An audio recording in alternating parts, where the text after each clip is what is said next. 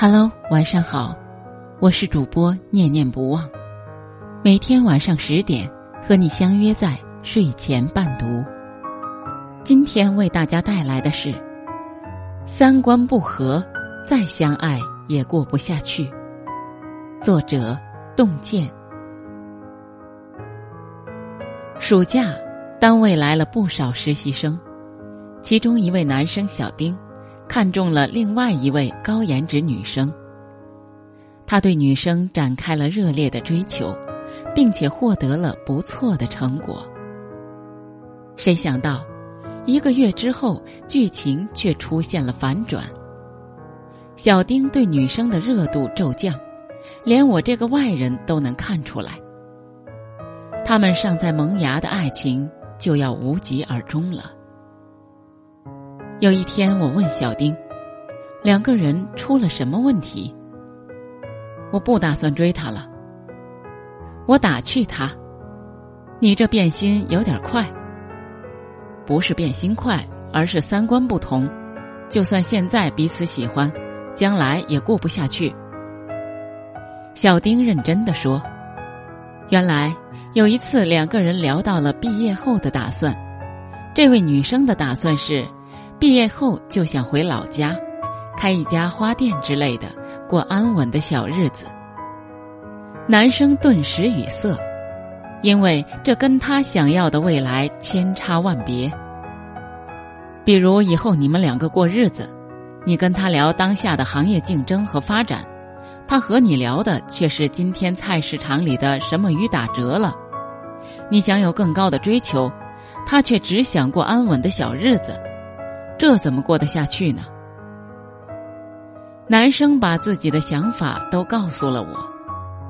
我们一生寻觅的，就是为了找到自己的另一半碎片，进而化解生命深处的孤独。而在这个过程中，如果没有遇到对的人，就只会变得更加孤独。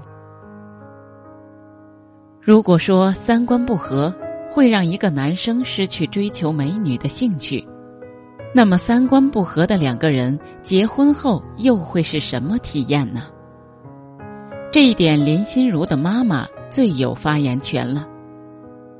林心如十二岁时，她爸妈离婚了，就因为爸爸长期向妈妈养的花盆里弹烟灰、扔烟头，外婆气愤地骂他矫情。在外婆眼里，她的女婿高大英俊，能赚钱，孝顺养家。她也很难理解女儿痛诉女婿的那些，如不爱洗澡、衣服袜子乱扔、没空陪她、记不住她的生日纪念日，哪能算是毛病？男人不都是这样的？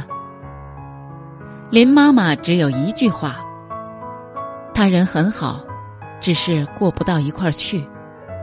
一辈子太长了。林心如十六岁时，她继父出现了，他会为妈妈的花花草草换上漂亮的花盆，给妈妈新买的淡绿格子桌布配上新的盘子碗筷。他会拉着妈妈的手一起去江边散步，去湿地公园拍摄花鸟，告诉她每一种植物的名字和故事。带回几根掉落的树枝，回家后插在古朴的花瓶里，摆在小心如的书桌上。从此，林妈妈再也不像以前那样满脸怨气，眼神中流露出的全是温柔。与三观不合的人结婚，就像两棵缠在一起的歪脖子树，怎么过都觉得拧巴；与三观相合的人结婚。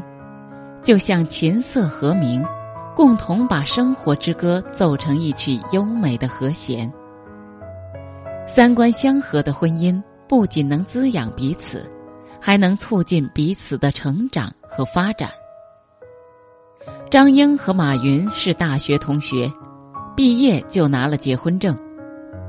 然而婚后没多长时间，马云就辞掉了大学老师的铁饭碗。在杭州开了一家翻译社，翻译社一个月的利润两百块钱，但房租就得七百元。为了维持下去，马云背着麻袋去义乌、广州进货，做了三年的小商小贩，养了翻译社三年，这才撑了下来。后来他又做过中国黄页，结果被人当骗子轰。当时张英一句泄气的话也没说，一直做好他的贤内助。后来他又说想凑五十万元做电子商务网站，还找了十六个人抱成了团儿。马云告诉大家，把所有的闲钱都凑起来，这很可能失败，但如果成功了，回报将是无法想象的。张英的第一反应不是你疯了，而是陪他砸锅卖铁，东拼西凑出十万块钱来支持他的事业。不但如此，张英也辞掉了大学老师的工作，与其他十六个人一起踏上了一条叫做阿里巴巴的船。现如今，阿里巴巴市值已经超过两千三百亿美元。如果当初没有张英的理解与支持，也不会有今天的马云。三观相合的婚姻，是你的野心，他都懂。你想要打拼的事业，他也能助你一臂之力。所以，两个在一起的人必定要有相近的三观，不然再好的感情也是多余。就像电影《从你的全世界路过》里沉默和小荣一样，纵使再爱，可一个为爱痴狂，一个只想更好的生活，再多的爱在此时也成了负担。三观不合，是我想要出去旅游，你却说花钱又受罪，去旅什么游啊？不如在家吹空调多爽。三观不合，是我花钱买一束喜欢的花放在家里，你却责怪我花钱买那些不实用的东西。